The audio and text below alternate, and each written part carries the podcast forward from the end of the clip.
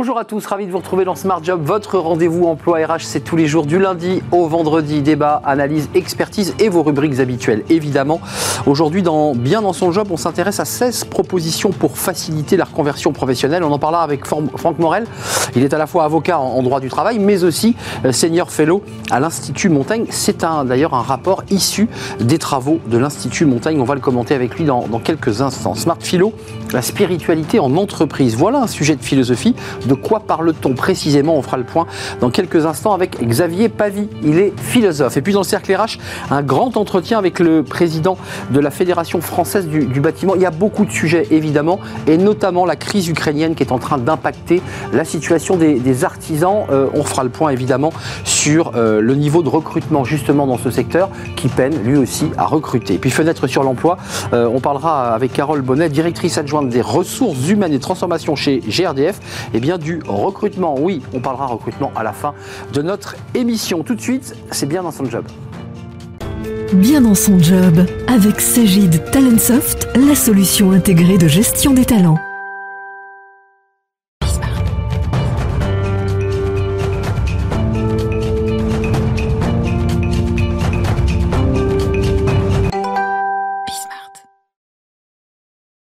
Bien dans son job. On va parler formation. Oh, que ce sujet est important. On en a parlé beaucoup euh, à l'occasion évidemment de ce, CPF qui a bien marché sur le plan en tout cas de la, de la quantité et on en parle avec Franck Morel. Bonjour Franck, avocat en droit du travail, cabinet euh, Flichy-Granger. Et puis euh, vous êtes venu avec votre casquette de, senior fellow à l'Institut Montaigne qui sort, alors c'est très intéressant, 16 propositions pour faciliter les, les, reconversions. Alors je précise quand même que vous parlez d'une fenêtre, de celle d'un spécialiste en droit du travail parce que vous avez été conseiller du Premier ministre Édouard Philippe et je crois que vous avez conseillé cinq ministres du Travail. Donc c'est un sujet évidemment que vous connaissez bien.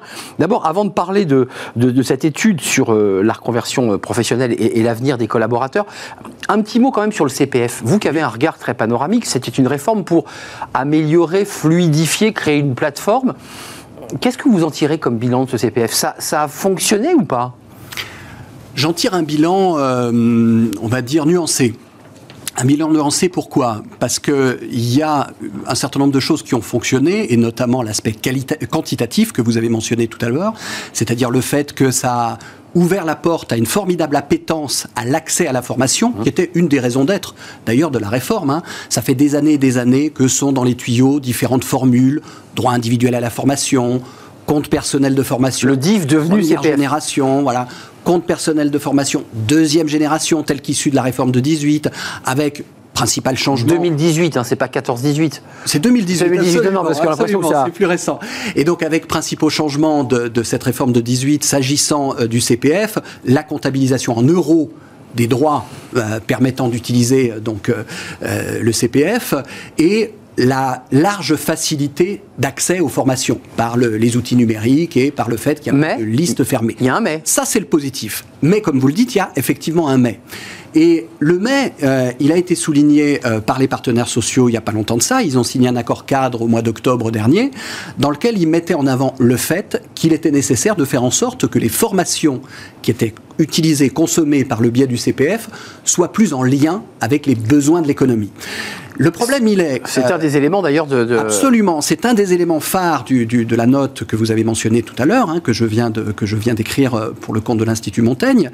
C'est le fait que c'est bien d'ouvrir très largement l'accès à la formation, mais c'est encore mieux de le faire euh, pour des euh, formations pour lesquelles il existe des débouchés, pour lesquelles il existe des besoins. Et je pense que l'étape qui doit s'ouvrir aujourd'hui devant nous, après cette première étape de open bar, on va dire, d'ouverture des portes, des fenêtres, qui était absolument indispensable, c'est une étape qui consiste à faire en sorte qu'on flèche beaucoup plus que ça n'était le cas auparavant. Bien sûr. L'usage du CPF. Dans des secteurs sous tension, par exemple. Dans des secteurs où il y a des besoins. Proposition 6, c'est celle-ci, réorienter le recours au CPF vers des formations qualifiantes pour lesquelles des débouchés professionnels sont bien identifiés. Absolument. Euh, il y a un autre volet que je trouve très intéressant dans les propositions, parce que finalement, ce qui ressort dans ces 16 propositions, et j'irai dans la note globale, euh, c'est que vous dites, le CPF, c'est bien, mais on peut aller encore plus loin. Qu'est-ce qu'on peut améliorer? Vous dites qu'il faut aussi améliorer le dialogue avec les partenaires sociaux. Euh, alors, je me permets, c'est un des secteurs les plus complexes en termes d'acronymes, de sigles. Euh, le CEP, euh, les ECPI. Enfin, c'est un secteur éminemment complexe.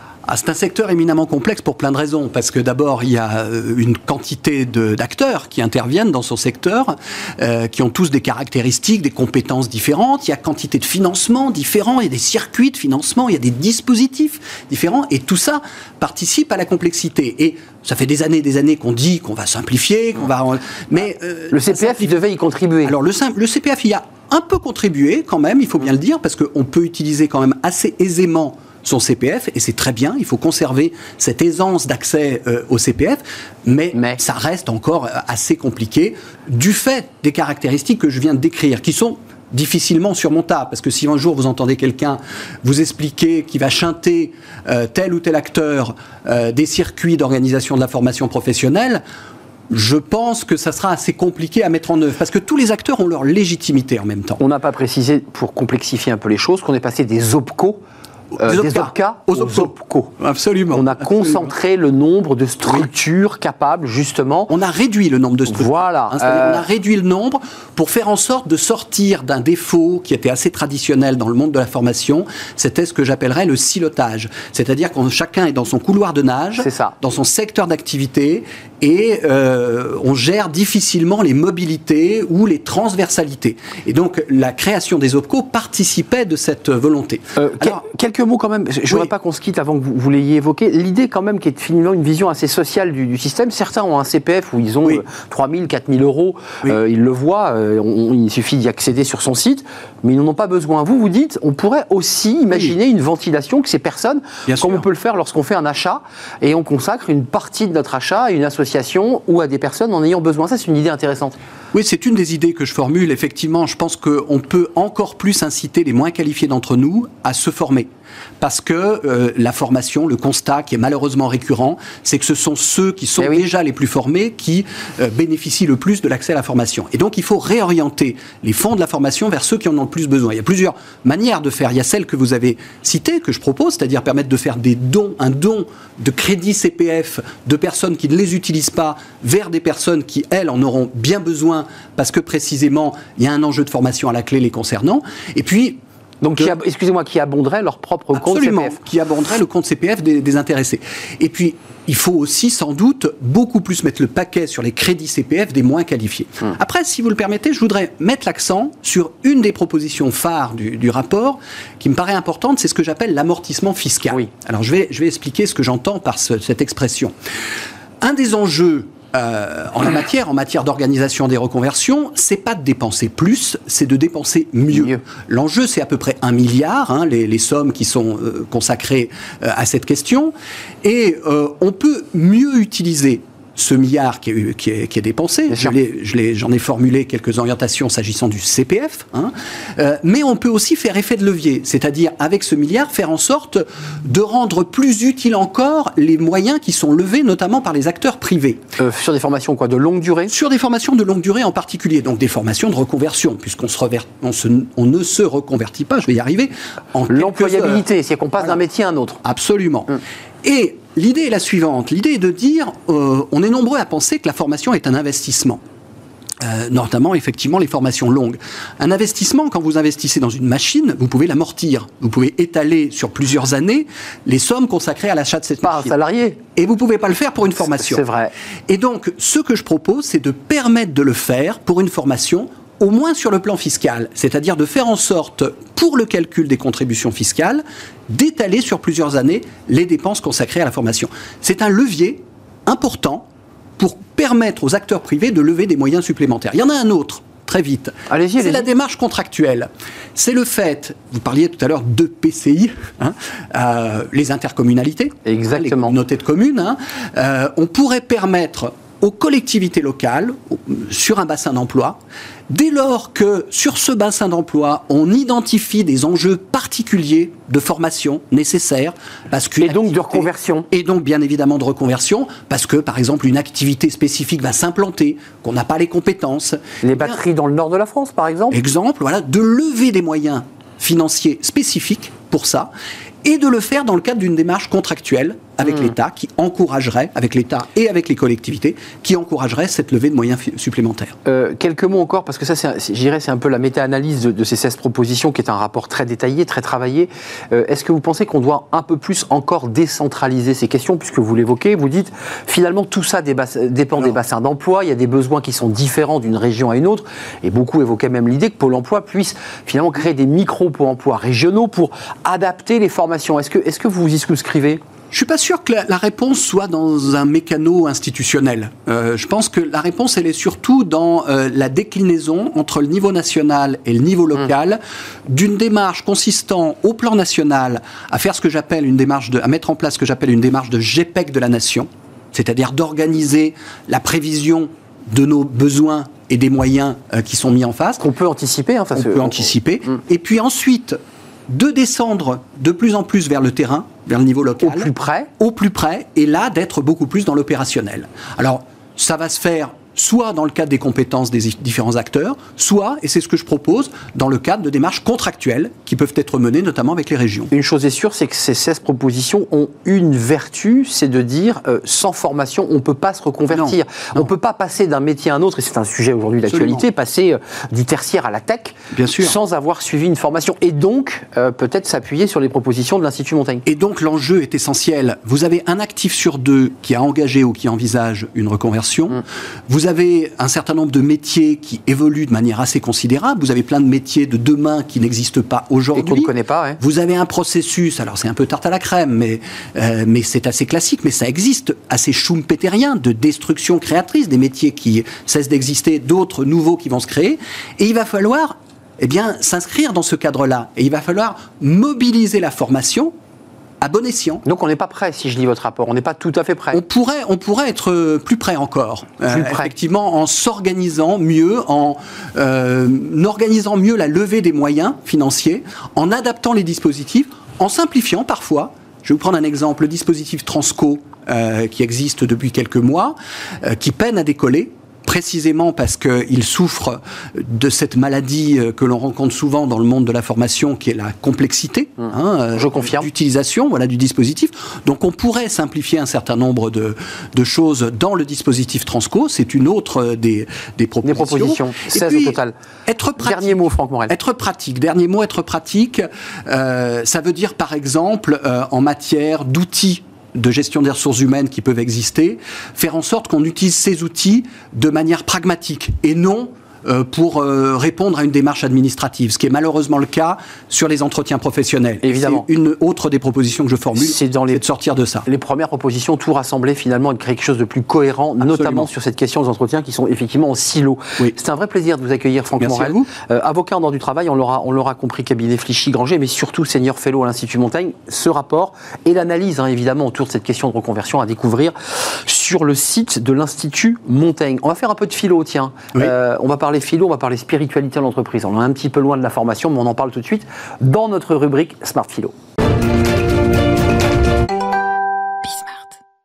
Smart Philo, un thème de philosophie, tiens, tiens, tiens, très intéressant d'ailleurs, euh, la spiritualité en entreprise, alors avec un point d'interrogation, parce qu'on se dit, tiens, est-ce que ce sont des faux amis?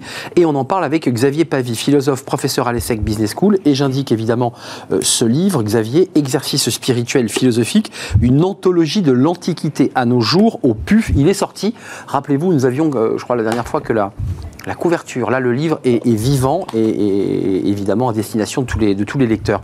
Euh, Xavier, la spiritualité, alors c'est un thème objectivement que j'avais jamais abordé, euh, ni sur un plateau de télé d'ailleurs, ni, dans, la, vie. Euh, pourquoi on peut, définir ça comme de la spiritualité? Comment vous définissez la spiritualité d'abord? Alors c'est intéressant cette introduction parce que en effet on n'en parle pas, pourtant elle est tout le temps présente. Nous avons en permanence notre spiritualité autour de nous et pourtant souvent on la cache parce que ça fait référence souvent à la religion. Et donc on associe religion qui va être de l'ordre de l'intime à une spiritualité qui pourtant n'a rien à voir avec la religion. La spiritualité a été annexée par la religion pendant très très longtemps, lorsque l'on parlait de religion, de spiritualité, pardon, on devait en référer aux autorités compétentes. Sinon, on était dans l'hérésie, évidemment. Or, pourtant, la spiritualité et la religion sont deux choses totalement différentes.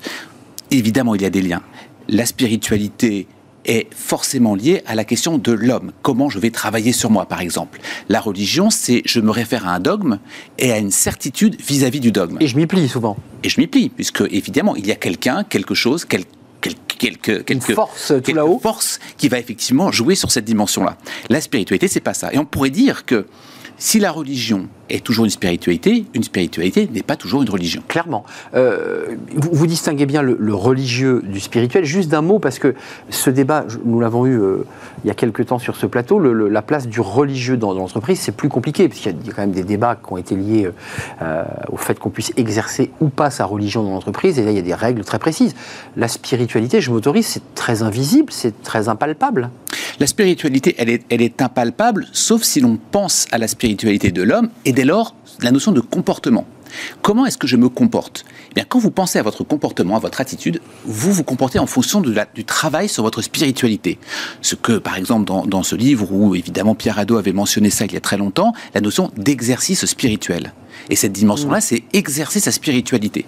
Alors évidemment, ça peut faire peur ou ça peut intimider, évidemment, mais il y a quelque chose de très palpable sur la façon avec laquelle je me comporte en fonction de ma spiritualité. Tiens, question au philosophe, la spiritualité, c'est une éthique en entreprise, c'est une, une manière d'être? Comment on peut, on peut la, la quantifier, la qualifier concrètement? Non, je ne crois pas que ce soit une éthique, euh, que ce soit l'exercice spirituel. L'exercice spirituel, c'est quelque chose d'assez défini. L'exercice spirituel, ça a été défini globalement, on va le dire, avec trois écoles antiques les épicuriens, les stoïciens et les cyniques. De manière très claire, c'est un discours écrit ou oral, et ce discours écrit ou oral va être quelque chose que l'on va travailler sur soi en permanence, que l'on va se répéter, afin de pouvoir réussir à assurer un meilleur être, un mieux vivre. Je vais vous donner quelques exemples. Les stoïciens, la phrase très connue que vous connaissez, je suis sur Arnaud, il y a des choses qui dépendent de soi, des choses qui n'en dépendent pas. Ce sont les stoïciens. Si euh, je vous réponds correctement à vos questions ou pas, ça dépend de moi. Si vous posez une question qui ne me convient pas, ou, ou qui ne me convient pas, je ne peux pas m'énerver après moi, ni après vous, parce que ça ne dépend pas de moi. Ça, c'est une phrase, alors en l'occurrence, euh, qui ramène à notre sujet, mais qui est très philosophique. Question de mantra que beaucoup de gens ont comme ça en bandoulière, de cette phrase que vous venez de citer. Bien sûr, ça dépend de moi, ça dépend pas de moi. Il y a des choses que je peux changer, des choses que je ne peux pas changer. On l'a en bandoulière, mais est-ce qu'on se l'applique? Une autre phrase, par exemple, des épicuriens. Il y a des besoins naturels et nécessaires. Un besoin naturel et nécessaire, c'est, je vais vous donner quelque chose de très simple. De quoi ai-je besoin pour vivre? De manger un peu, de boire un peu, de manière très simple. Je ne suis pas obligé d'aller dans un 3 étoiles Michelin. Mais c'est la même chose pour son salaire. C'est la même chose également pour son poste hiérarchique. C'est la même chose pour son pouvoir. Pourquoi est-ce que finalement je vais chercher la gloire, le pouvoir, l'argent, toutes ces dimensions-là? Ça, Arnaud, ça existe il y a 2500 ans. Il n'y a aucune différence de nos sociétés.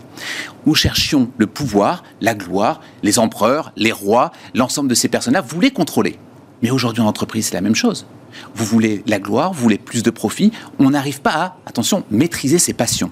Eh bien, les exercices spirituels sont là pour nous aider à maîtriser nos passions. Et quand on se répète la phrase d'Épicure, il y a des besoins naturels et nécessaires, ils viennent en contradiction avec des besoins non naturels et non nécessaires. Donc ça veut dire que là, ça touche très concrètement à l'attitude que l'on peut avoir, en limitant ses passions, en ayant une forme de frugalité de ses désirs. C'est la version épicurienne. La version stoïcienne, c'était d'autres types d'exercices. Mais la version cynique, Et les cyniques, alors oui alors par exemple, il prône l'autosuffisance. L'autosuffisance, c'est je ne vais pas dépendre des autres. Donc si en permanence vous dépendez de ce que les autres peuvent dire, peuvent vous apporter, peuvent vous orienter, etc., vous allez devenir malheureux. La question est toujours comment je peux vivre le mieux possible? Euh, vous évoquiez les, philosophes antiques, ça c'est intéressant. Euh, finalement, tout par deux, ils proposent finalement une forme de vérité universelle? Oui, il y, a, il y a clairement une vérité universelle. On peut parler d'exercice spirituel contemporain. La notion d'art, par exemple, a beaucoup été travaillée comme un exercice spirituel Ça contemporain. c'est évidemment très récent dans notre espace. Exactement, la notion, euh, avec Foucault, d'esthétique de l'existence, par exemple, la notion d'imagination, la notion d'usage du corps également, pourrait être, être un exercice spirituel contemporain. Ces dimensions-là sont importantes, elles sont plus contemporaines, je dirais, je dirais plus contemporaines parce qu'on peut d'une certaine manière se rendre compte qu'elles étaient présentes dans l'Antiquité, mais l'espace contemporain les a remis au goût du jour, si l'on peut dire. Euh, Xavier, c'est une question, euh, euh, j'ai mis un peu de sourire, mais il y a rarement dans un entretien individuel ou un entretien de fin d'année un manager ou un RH qui vous dit je vais vous augmenter parce que vous avez été très spirituel. Ça arrive, vous pensez Puis on n'est pas là évidemment pendant ces entretiens, mais c'est pas les mots qu'on utilise assez traditionnellement dans un entretien. C'est pas les qualités qu'on met en avant pour être augmenté. Mais encore une fois, on utilise le mot spiritualité avec précaution, avec des pincettes, parce qu'on a peur de l'utiliser, parce qu'on le ramène à la religion. La question va être différente en se posant la question euh, quelle était ton attitude? Quel était ton comportement? Pour le dire autrement, on pourrait voir ça de deux manières ou bien vous avez la spiritualité au cœur de l'organisation. Vous avez, on en a déjà discuté ici, euh, Auroville, cette communauté en Inde par exemple, dans laquelle euh, il y a des start-up, il y a des entreprises, très clairement, mais la spiritualité est avant tout. L'autre voie pourrait être, être dire, la spiritualité n'est pas au cœur de l'organisation, mais au cœur des employés, des individus. Comment est-ce que vous vous comportez pour mieux vivre les choses? Et puis il y a celles qui n'en ont pas du tout eh bien cette dimension-là, elle est fondamentale, parce que lorsque l'on parle de la question du sens, etc., ou l'entreprise peut vous la donner, ou alors vous vous la donnez à vous-même. Mais si elle n'existe ni dans un cas, ni dans un autre, vous vivrez moins bien. Donc il faudrait la faire venir ou l'inventer, quoi. La créer et s'exercer. L'exercer, c'est l'exercitium en latin, c'est-à-dire s'entraîner, travailler. L'exercice spirituel, je l'ai dit, c'est un, c'est un discours, écrit ou oral, mais c'est également une pratique et c'est une pratique quotidienne. On dit toujours que c'est la théoria et la praxis, et la théoria et la praxis, c'est l'avers et le revers d'une même pièce, et on doit pratiquer les deux. Merci, merci de nous avoir éclairé sur ce sujet dont, reconnaissons-le, on, ne parle pas, euh, ou jamais d'ailleurs, pour les raisons que vous évoquiez, parce que ce mélange, cette ambiguïté entre religion et spiritualité, et ce n'est pas la même chose. Merci Xavier Pavie d'être venu nous rendre visite. Je rappelle votre livre Exercice, bah, ça tombe très bien, Exercice spirituel, philosophique. C'est, le thème que vous avez développé en partie dans cette chronique, une anthologie de l'Antiquité à nos jours. C'est sorti chez PUF, ça vient de sortir. On fait une courte pause, on va revenir à un sujet euh, peut-être plus prosaïque. Euh, le président euh, de la Fédération française du, bâtiment la situation du, secteur, euh, tant sur le plan des, recrutements, mais sur la réalité quotidienne de cette crise et cette guerre en, Ukraine, qui va impacter et qui impacte déjà les, artisans. On va en parler avec son président juste après la pause.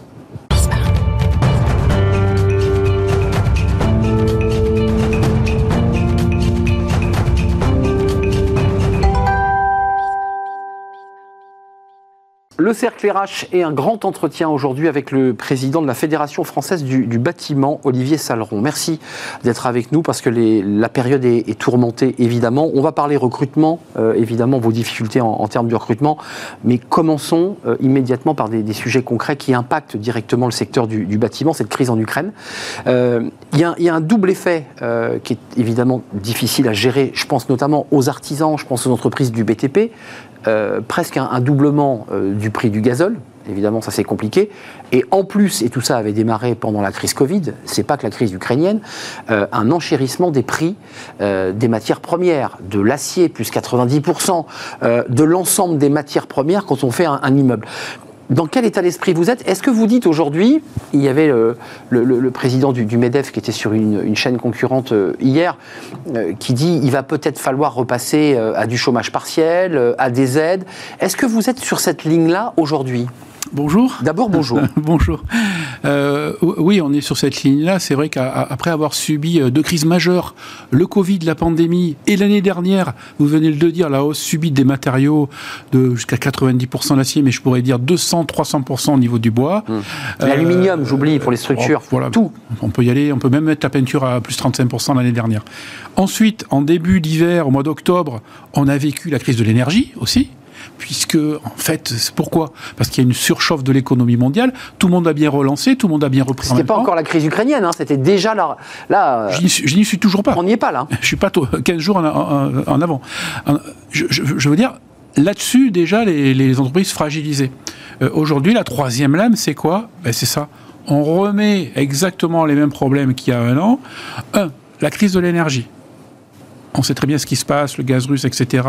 Mais tout est indexé sur le gaz, même l'électricité en France, vous le savez.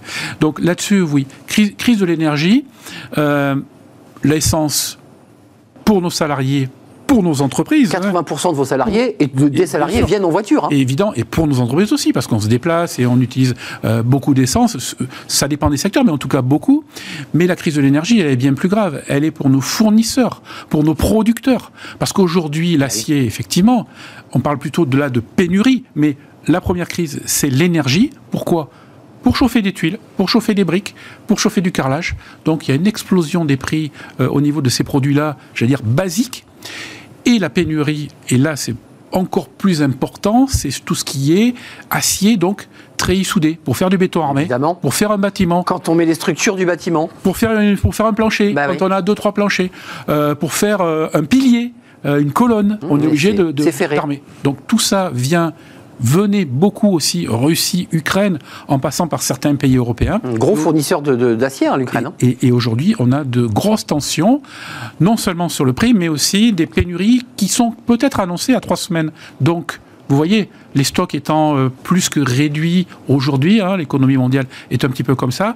Donc, le problème risque d'arriver avant la fin du mois d'avril. Av- Avant de parler euh, des, collaborateurs et, et des entreprises, parce que vous, vous craignez des problèmes de trésorerie, les carnets de commandes étaient très hauts. On va y revenir, parce que les, artisans, les entreprises du BTP tournaient à plein régime. Est-ce que vous avez des, rencontres euh, avec le gouvernement, avec Elisabeth Borne? Est-ce que vous êtes en train de structurer, je dirais, un discours commun avec d'autres secteurs pour dire euh, il va être très urgent de nous aider?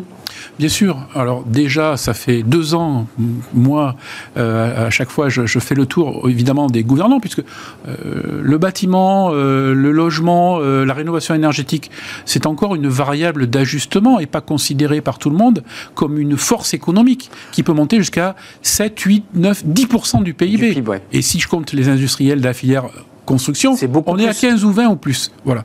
J'aimerais bien entendre. Alors, je fais une, une aparté, j'aimerais bien entendre dans la bouche de tous les candidats à l'élection présidentielle que le bâtiment est une force économique, comme l'est évidemment euh, l'agriculture, comme l'est l'industrie, les services, etc. Vous avez l'impression d'être un peu oublié le- On l'a beaucoup dit, alors à force de le dire, on y pense. Quand je regarde les débats des, des candidats à la présidentielle, ils n'ont pas tous ce mot-là. On parle beaucoup, et heureusement, de construire plus durable. Ça, c'est clair, on Ouais. sait le faire, avec des matériaux biosourcés. je, je fais une parenthèse, mais vous avez été un peu agacé par les réglementations 2020 qui créent des surcoûts et qui, par ailleurs, pour des raisons écologiques, créent des surcoûts, euh, Et- pas toujours d'ailleurs euh, répercutables sur le client. et imposer des choses techniques quand on n'est pas, euh, je veux dire, écouté pendant des mois et des mois avec nos calculs à nous qui se sont avérés justes, oui, c'est un petit peu agaçant, mais on a réussi à avoir six mois de plus pour se mettre en phase au niveau des chiffres et des nombres avec le gouvernement, et là on y va. Mais c'est pareil, hein, on a 3 400 000 personnes euh, à reformer, à Mmh. On est réorienter dans, dans- dans nos Bah structures. Mais, Mais mais, ce qu'on savait faire il y a 20 ans, c'est plus. mais on plus va comme y ça. arriver parce que le bâtiment l'a montré, le bâtiment le montre encore. Euh, voilà, on est agile. La crise, finalement, le secteur du bâtiment euh, l'a passé peut-être avec les secteurs euh, les, plus aisés, les plus faciles, le plus facilement. Je, je leur dis, Olivier Saleron, c'est intéressant quand même d'entendre ce paradoxe. On évoque des risques de pénurie, c'est ce que vous évoquez à trois semaines, donc c'est quand même demain. Et en même temps, euh, les carnets de commandes, il suffit de- d'essayer de contacter un artisan euh, pour des travaux, il vous dit, écoutez, ça sera 2023, euh, peut-être fin 2023. C'est-à-dire que les carnets de commandes étaient plein rabord. Ouais, alors il faut pas aller jusque-là parce que la moyenne. J'exagère ou pas? Oui, oui, oui. Ah, J'exagère un peu. Vous avez, beaucoup. La, la mo- la moyenne des artisans, c'est plutôt à peu, à peu près 4-5 mois, qui est, qui, qui est un bon carnet de commandes. Et les entreprises, allez, un peu plus structurées, euh, c'est de 9 à 10, 10-12 mois Oui. en, en moyenne. Ce qui est très bien parce que, oui, franchement, c'est le niveau haut euh, des 30 dernières années, donc c'est excellent. Et heureusement qu'il y a du marché.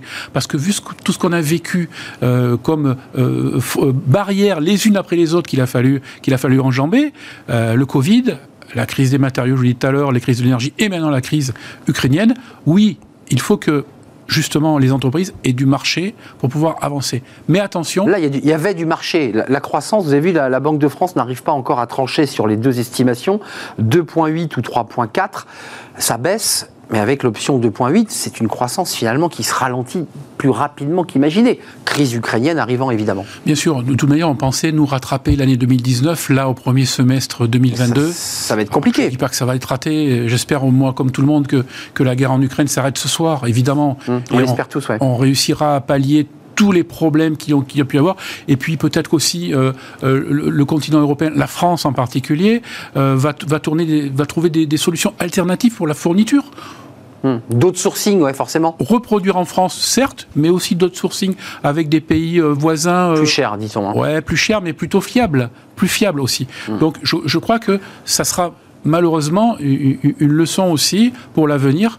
Quoi qu'il se passe, euh, au niveau de la guerre ukrainienne, mais évidemment, on veut que ça, Hmm. pour l'économie et pour l'humanité, vraiment, on espère que ça s'arrête très vite. Une, une double question euh, technique, enfin technique qui concerne à la fois les entreprises mais aussi les, les citoyens qui sont d'ailleurs des salariés. Est-ce que euh, vos entrepreneurs du réseau FFB disent on n'a plus le choix, il faudra euh, à minima augmenter de plus 20, de plus 15 les, factures puisque de toute façon euh, on a des, des- des surcoûts colossaux. Vous en êtes tout là sur cette question-là? Parce que ça revient à dire au gouvernement aidez-nous parce que si vous nous aidez pas, c'est plus 20, c'est plus 30 sur la facture. Enfin je veux dire c'est un sujet quand même. Bien sûr, alors aidez-nous euh, aidez-nous à voter des lois qui nous permettent de vendre, ou en tout cas de revaloriser nos prix Bah oui. euh, en cours de chantier. Ça s'appelle chez nous les indices, les indices du bâtiment.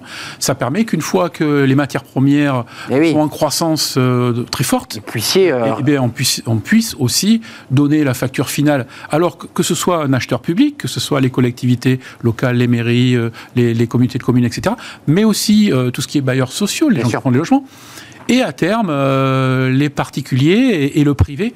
Vous savez, quand euh, un artisan de chez nous, un entrepreneur, va voir son client, lui dit écoutez, vous m'avez signé le devis il y a trois mois, ma chaudière a augmenté de 18%.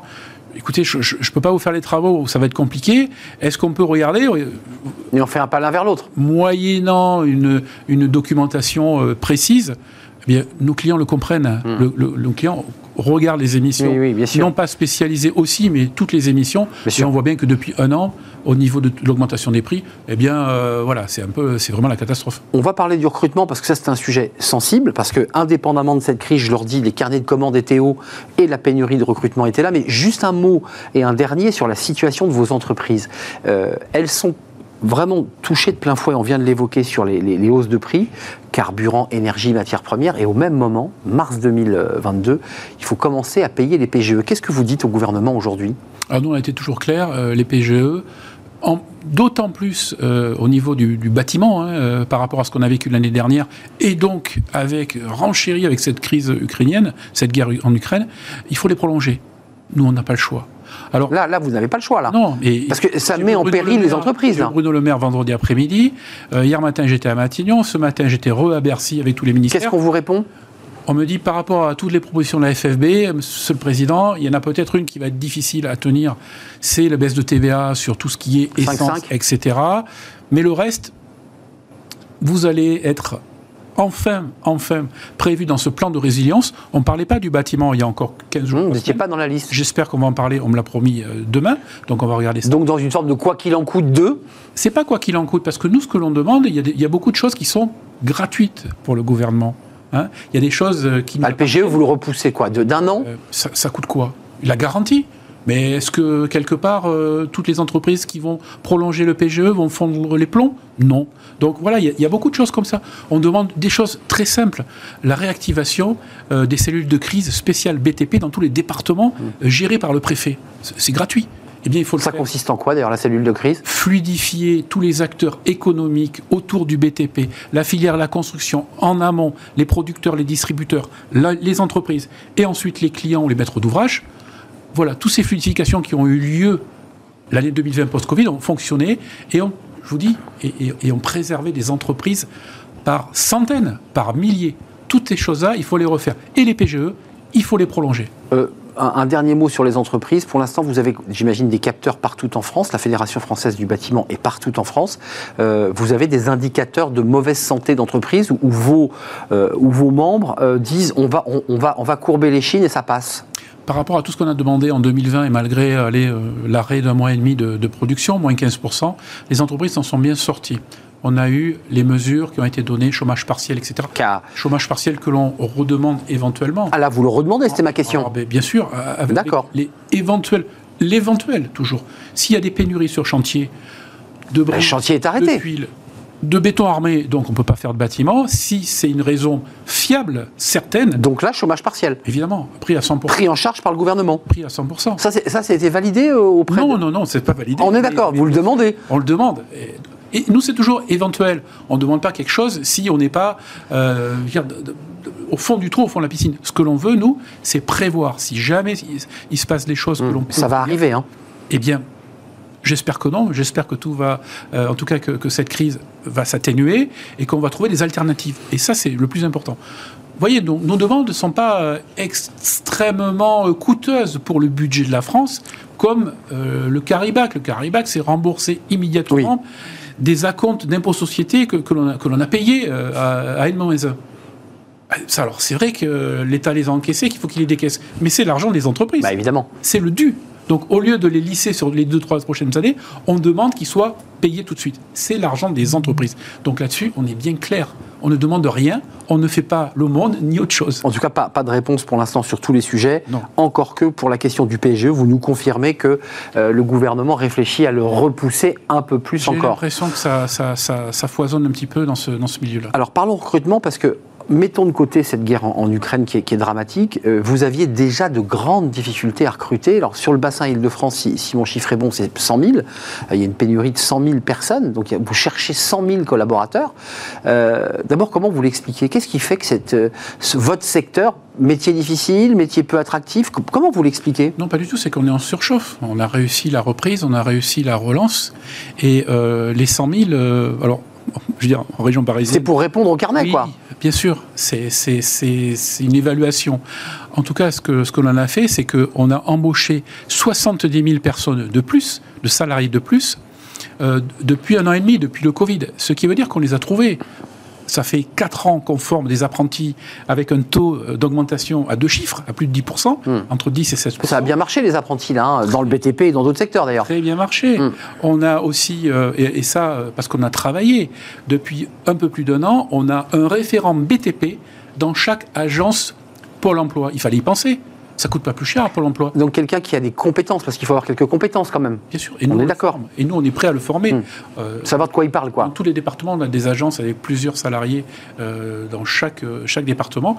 On forme, on a des relations avec eux. On a pratiquement 10 000, 10 000 personnes de plus qui sont rentrées à la- à la- dans le bâtiment.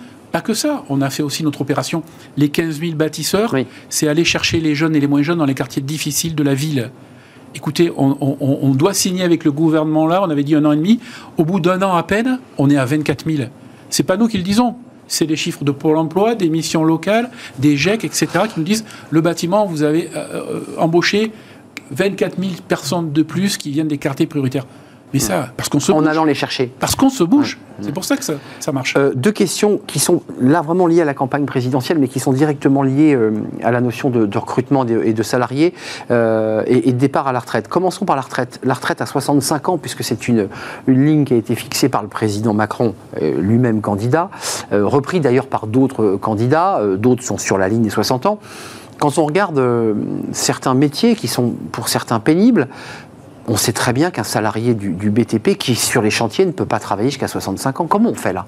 Comment, on propose à des collaborateurs dans des équipes de pouvoir les ventiler? C'est compliqué pour une entreprise moyenne du BTP. Je veux dire, si la personne est plâtrier, maçon, euh, euh, plaquiste, bah, vous pouvez difficilement le remettre dans les bureaux sur ces dix dernières années. C'est pas possible. Bien sûr, on sait que nos, nos métiers euh, sont physiques, hein, euh, sont de moins en moins difficiles. Euh, Aidé par des machines, bien sûr. aidés par la machine. D'ailleurs, on accueille de plus en plus euh, de femmes dans nos métiers, même si on n'est pas euh, au niveau de la parité, et loin de là, mais on y travaille. Non, mais cette, règle à 65 ans, Mais- vous dites, qu'est-ce que vous dites, vous, la FFB J'y reviens, vous voyez, les métiers difficiles et les métiers physiques.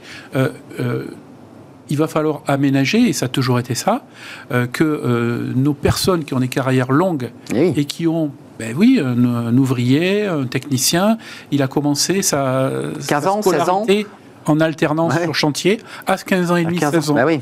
Donc il est totalement illogique euh, que euh, un gamin, une gamine comme ça qui a commencé à 15 ans et demi finisse à 65 ans, euh, dans, dans 50 ans après, dans ces métiers-là. Donc oui, il va falloir trouver des aménagements pour les carrières longues, que au bout de tant d'années, euh, je ne me présente pas à la présidence, Ah, ça c'est l'information, Olivier ça c'est une info, ouais. D'accord. mais voilà, mais qui puissent partir évidemment beaucoup plus tôt, mais que Eh oui, c'est- un vrai. que la, que la retraite reste comme elle est aujourd'hui, c'est-à-dire qu'elle soit mutualisée euh, avec tous les autres secteurs, parce que le secteur simple du bâtiment ne pourrait pas payer, sauf à augmenter euh, évidemment énormément les cotisations C'est complexe. euh, des salariés et, et- et- et du côté patronal pour pouvoir euh, partir un peu plus tôt. Donc c'est clair, je crois que Tout le monde est en train de le proposer, le, candidat Macron aussi, Hmm. les autres candidats pareil. J'ai l'impression que c'est à peu près cette chose-là. Donc 65 ans pour les métiers où il est possible de travailler jusqu'à Voilà. 65 ans. Et pour votre secteur, pour certains métiers,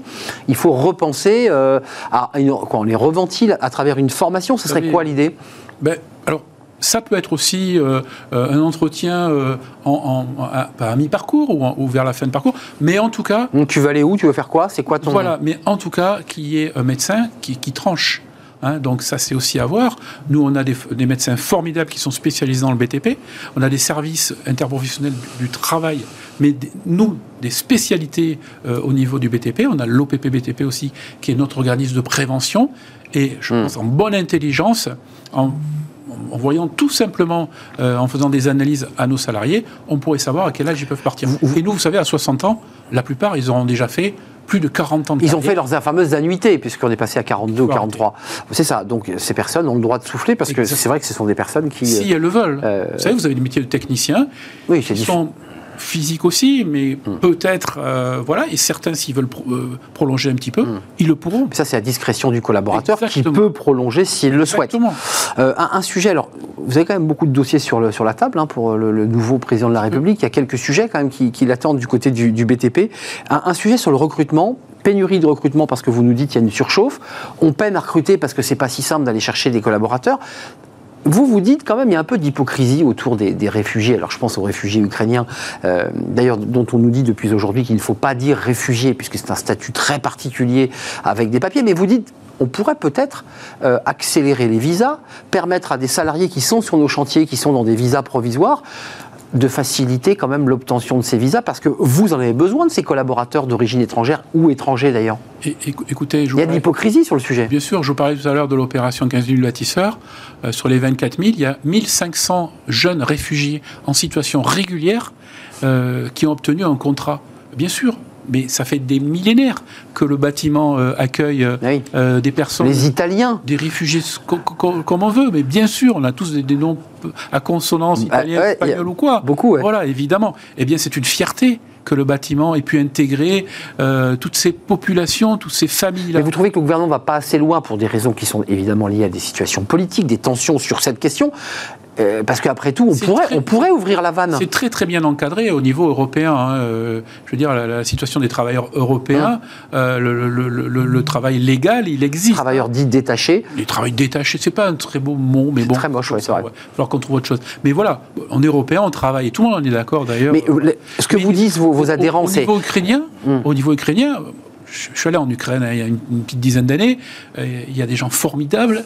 J'ai visité des chantiers formidables, des soudeurs hors pair, des gens, euh, je veux dire, les- les- De bon niveau, ouais. de, de tout niveau. Et on en cherche des soudeurs. De hein. tout niveau, de la maison individuelle, de la, de la rénovation, mais aussi, euh, il y a là-bas, il y a des tours d'acier et de verre, hein, donc une compétence, une expertise euh, qui est, C'est validée. Mais bien sûr, si on peut les accueillir et si ils veulent... euh, alors aujourd'hui, euh, ben, on sait très bien que les hommes de plus de 18 ans euh, euh, sont bloqués dans leur pays. Hmm. Clairement. Euh, Quelques hommes ont mais- réussi à passer, mais très peu. mais bien sûr, et ensuite vous avez des jeunes, 15, 16, 17 ans jusqu'à 18 ans. Ben, ces, ces jeunes-là, peut-être, oui, peut-être qu'ils vont s'éclater dans un métier du bâtiment, mais aussi, euh, euh, voilà, techniciens. Mais pourquoi pas ingénieurs? Pourquoi pas les intégrer aussi dans des écoles? Euh, Parce que, ben, évidemment, les Ukrainiens, c'est les champions, vous savez, de l'informatique, hein, Bien sûr. avec La une tech. intelligence hors pair. Bien sûr. Et ça, il faut le dire. Il faut le dire parce que c'est la vérité. Euh, donc oui, bien sûr qu'on a besoin de, de compétences comme ça. Et je vous dis, si le marché du travail chez nous est bloqué, oui, euh, les réfugiés, ou en tout cas les familles et les jeunes et moins jeunes qui arriveraient dans notre pays, nous, nous sommes capables de les intégrer et avec grand plaisir. Hum, Et, leur permettre de pouvoir accéder à un métier le jour où ils repartiront chez eux, parce que sans cynisme aucun, il va falloir reconstruire aussi. Exactement. Alors, je ne parlerai pas de ça, mais c'est vrai vous avez tout à fait raison. Euh, Un jour ou l'autre, il faudra rebâtir. Aujourd'hui, quand on voit les images, c'est dramatique. Et un jour ou l'autre, eh bien, justement, ils reviendront euh, Hmm. retravailler chez eux euh, pour, pour rénover et reconstruire leur pays. Oui, en espérant que, que le peuple ukrainien ait résisté à la, force, russe. Un, dernier mot avant de nous quitter, il est important, on l'a évoqué tout à l'heure, mais on est aujourd'hui engagé sur la, lutte contre le réchauffement climatique et euh, évidemment tous les acteurs du, bâtiment le sont. Ça, a quand même posé quelques problèmes. Vous avez dit on a gagné six mois, on a réussi à se mettre d'accord parce que les règles qu'on vous imposait et la formation des collaborateurs, de ceux qui sont sur les chantiers, n'étaient pas toujours formés à former euh, des bâtiments basse consommation parce qu'ils n'avaient pas les compétences. On en est où là? Est-ce qu'on est aujourd'hui? Est-ce que vous, votre secteur, est en ligne pour dire on a les bons matériaux, on a les collaborateurs et on est prêt à proposer des bâtiments basse consommation qui permettent de moins consommer d'énergie. C'est pas que les pas que les salariés n'étaient pas formés à la basse consommation, hein, parce que d'installer des briques avec telle une autre brique ou isolement extérieur, 2 cm de plus, ça n'a rien à voir. Hein. Hmm. C'est simplement euh, si on veut construire plus en bois, eh bien euh, si on construit un peu moins en, béton et Là, c'est différent. Il faudra changer de métier. Mais ça, c'est à horizon 20 euh, ans, 30 ans. On n'y est pas encore là. On n'y est pas encore, mais il faut se préparer dans la tête aussi bien qu'on fasse aujourd'hui du béton euh, très basse consommation, du béton vert, etc., on voulait éradiquer le gaz, mais c'est autre chose sur l'énergie. Eh bien, on sait faire des méthaniseurs et du gaz beaucoup plus vert. Donc là-dessus, on va être prêt. Donc il reste une toute faible part. Il n'y a, aucun souci. Le seul, le, seul, le seul problème, c'est que quand on sort des lois, au lieu que ça reste dans les niveaux supérieurs des technos, il faut venir voir des gens comme nous, comme moi, des gens qui ont la pied, les pieds euh, dans, le, dans, le, dans, le, dans le ciment ou dans la poussière de chantier pour dire ça, ça fonctionne, ça, ça fonctionnera pas. Hmm. Et ensuite, il faut faire le tour pour voir si nos concitoyens veulent être logés euh, dans des logements collectifs ou s'ils préfèrent quelquefois des maisons individuelles. là, vous soulevez un sujet, on n'a plus le temps, mais un, vrai sujet de société, parce que globalement, on nous dit quand même que si on veut réduire notre empreinte, il faut construire en hauteur. Et la plupart des Français, des primo-accédants, comme on les appelle, veulent avoir un pavillon individuel. Ça va se compliquer, ça aussi. Bien sûr, mais la première des choses, c'est construire plus durable, avec des consommations quasiment à zéro.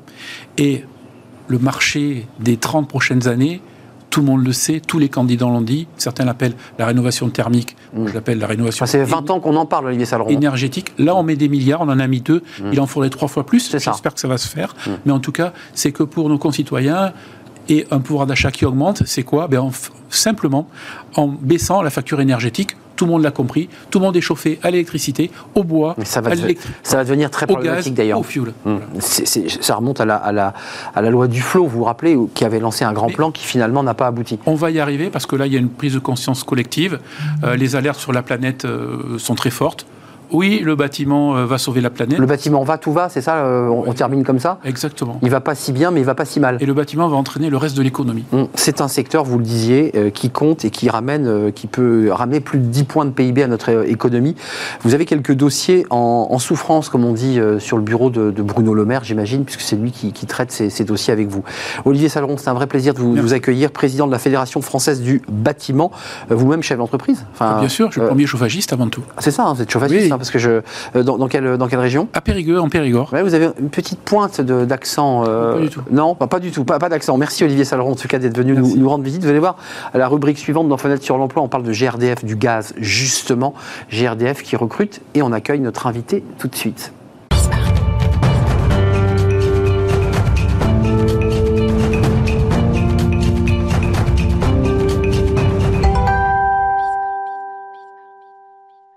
Fenêtre sur l'emploi, on parle d'énergie. On vient d'en parler avec notre invité, le président de la Fédération française du, bâtiment. Et on en parle avec Carole Bonnet, directrice adjointe ressources humaines et transformation chez GRDF, alors qu'elle est le principal gestionnaire de, de réseau de distribution de, gaz en France. Euh, vous distribuez, alors peut-être je me trompe, mais c'est 11 millions 11 millions de clients sur tout le territoire français. Sur l'ensemble du, territoire. Euh, évidemment, c'est vital. Euh, c'est une énergie qui est, qui est importante. vous êtes venu nous parler de, de l'alternance. Oui, tout à fait. Alors, euh, effectivement, on a lancé notre campagne d'alternance 2022 euh, du côté de GRDF et euh, on a une offre de 500 emplois en alternance à pourvoir sur l'ensemble du territoire français. alternance, concrètement, vous cherchez quoi? C'est quel type de poste? Comment, comment ça marche? Alors, on a une offre très large. on s'adresse du niveau Bac Pro jusqu'au niveau Bac plus 5, comme je le disais, sur l'ensemble du territoire.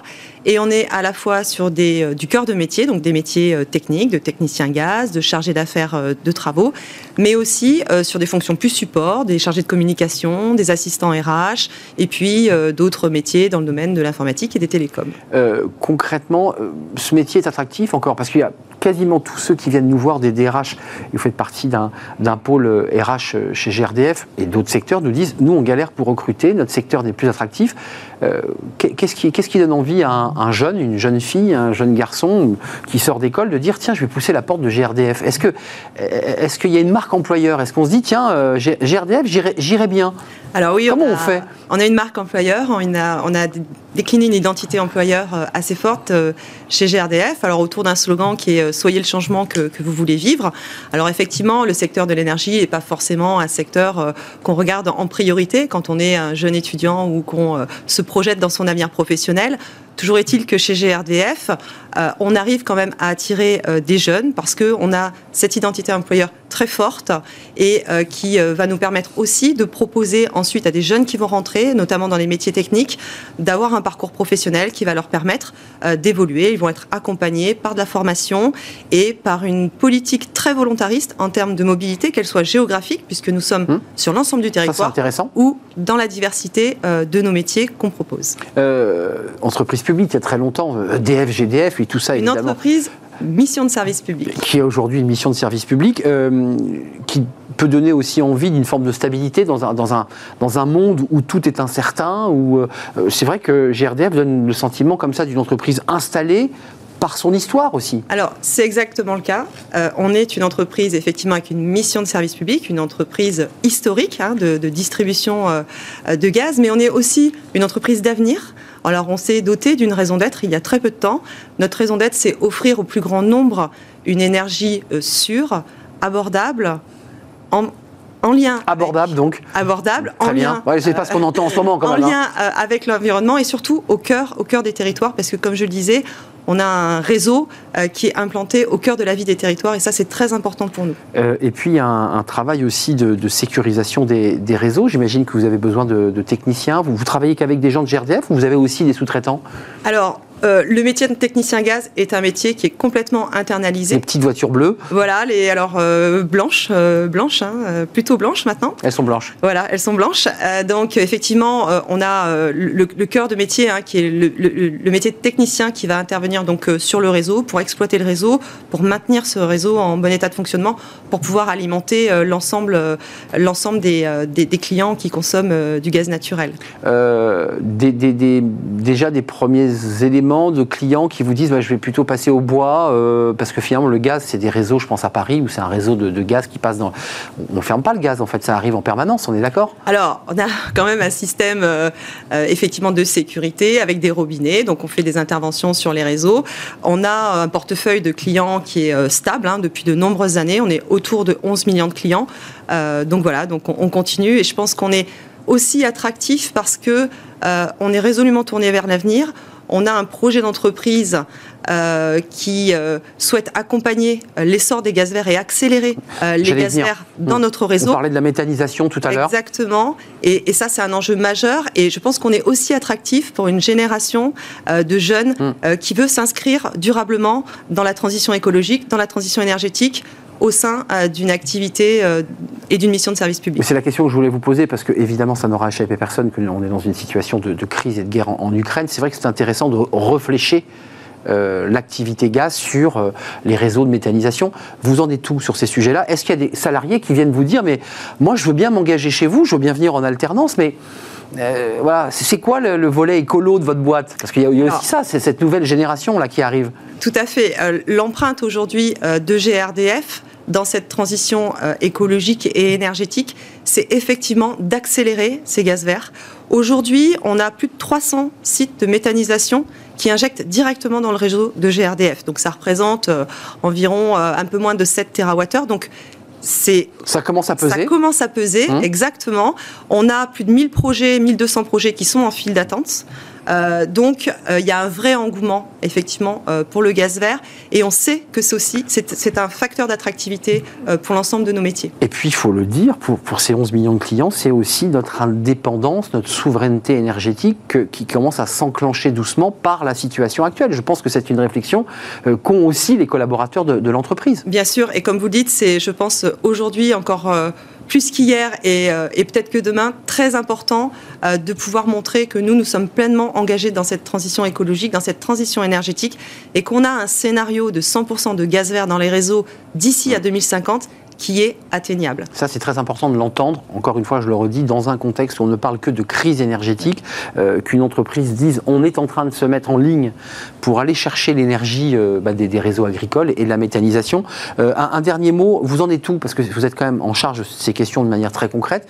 vous nous annonciez 500, vous avez déjà commencé à recruter ou pas? Ou vous démarrez la campagne? Alors, la campagne a démarré. Vous allez me dire c'est fini, il n'y a plus que 10 postes. non, non, non, non, non. On, on, démarre tout juste cette campagne. Alors, on a ces 500 postes en alternance, comme je le disais. Euh, là, il faut aller sur le site, j'imagine, pour avoir la carte, parce que moi, je viens de Bérigueux, je viens de Limoges. Euh. C'est très simple. Site grdf.fr, dans la page d'accueil, vous avez deux onglets. Je postule en alternance ou je suis intéressé euh, par un métier GRDF. On a effectivement les 500 postes en alternance, mais GRDF est aussi une entreprise qui recrute, qui recrute régulièrement. Oui, au fil de l'eau, tout le temps. Au fil de l'eau, et on recrute aussi environ 500 collaborateurs euh, par an euh, pour exercer l'ensemble des métiers que je vous ai décrits. Là, vous accélérez sur l'alternance d'abord parce que l'alternance, ça cartonne. Euh, un dernier mot sur le choix de l'alternance. Qu'est-ce que ça fabrique comme collaborateur? On nous dit ça fait des collaborateurs maison qui, ont déjà les peintures de guerre de l'entreprise et qui connaissent la boîte aussi. C'est ça qui est intéressant. Alors, nous, nous on a des, on a des valeurs fortes à GRDF, hein, euh, bien évidemment.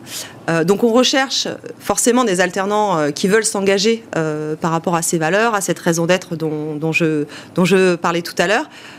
ça nous permet de former des collaborateurs à nos métiers, qui sont des métiers, pour la plupart, qui sont des métiers techniques, mais pas mmh. que.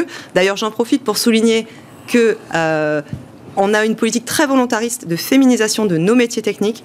Donc le métier de gazier, c'est aussi le métier gazière. On, dit, on dit rarement gazière. Et donc je, profite euh, de, votre invitation voilà, pour spécifier que GRDF, c'est une entreprise aussi féminine. Vous avez, des, vous avez des jeunes filles qui, disent euh, on a des je jeunes porte le casque, je prends la petite voiture blanche Exactement, on a des jeunes femmes qui le font, qui sont techniciennes. On cherche évidemment à accélérer aussi ce mouvement parce que à GRDF, on a la conviction que la diversité, c'est aussi euh, une façon de faire progresser l'entreprise dans toutes ses composantes. Et donc voilà, je m'adresse aussi un peu spécifiquement euh, aux jeunes filles aujourd'hui, de leur dire le métier de gazier, c'est aussi un métier de gazière. Carole Bonnet, avant de nous quitter, si vous vous adressez spécifiquement à ces jeunes filles, c'est que j'ai le sentiment que c'est un peu compliqué peut-être de les recruter dans ces secteurs. Parce que naturellement, les jeunes filles disent pas tiens, je, vais aller fermer le, robinet de gaz. Euh. C'est vrai qu'intuitivement, Intuitivement. quand on est une jeune fille, on ne pense pas forcément qu'on peut avoir. Avec tout le respect que je dois aux, aux gaziers. dans un monde, effectivement, qu'on a plutôt coutume de, transcrire comme un monde très masculin. Mais en tout cas, nous, c'est une, c'est une volonté et, euh, et, on fait tout pour accroître la part des femmes et notamment la part des femmes dans les métiers techniques. Le message est passé. Euh, jeune dame, jeune fille qui est en, études, n'hésitez pas, GRDF vous ouvre grand ses bras et pas uniquement dans le service des ressources humaines ou, dans les services du tertiaire où c'est vrai que les, jeunes femmes peuvent aller. Il y a aussi de la place dans les métiers techniques. Merci Carole Bonnet d'être venue euh, nous rendre visite dans ce contexte si particulier. Directrice adjointe des ressources humaines et transformation chez GRDF, 500 postes en alternance sans compter évidemment dans l'onglet tous les autres postes, puisque GRDF est une belle entreprise qui fournit à 11 millions de clients eh bien, la possibilité de se chauffer, notamment. De cuisiner. Et de cuisiner, voilà, miam miam. Merci, merci à vous, merci à toute l'équipe de m'avoir accompagné dans cette euh, émission. Merci à Kenny Dellenbach, dont j'ai trop souvent écorché le, nom, à la réalisation. Merci à Héloïse pour le, son. Merci à Fanny Griesmer, évidemment. Et merci à Carla pour l'accueil invité. Je serai là demain. D'ici là, restez fidèles à tous les programme de, de Bismarck. Il y a du choix. Bye bye. À demain.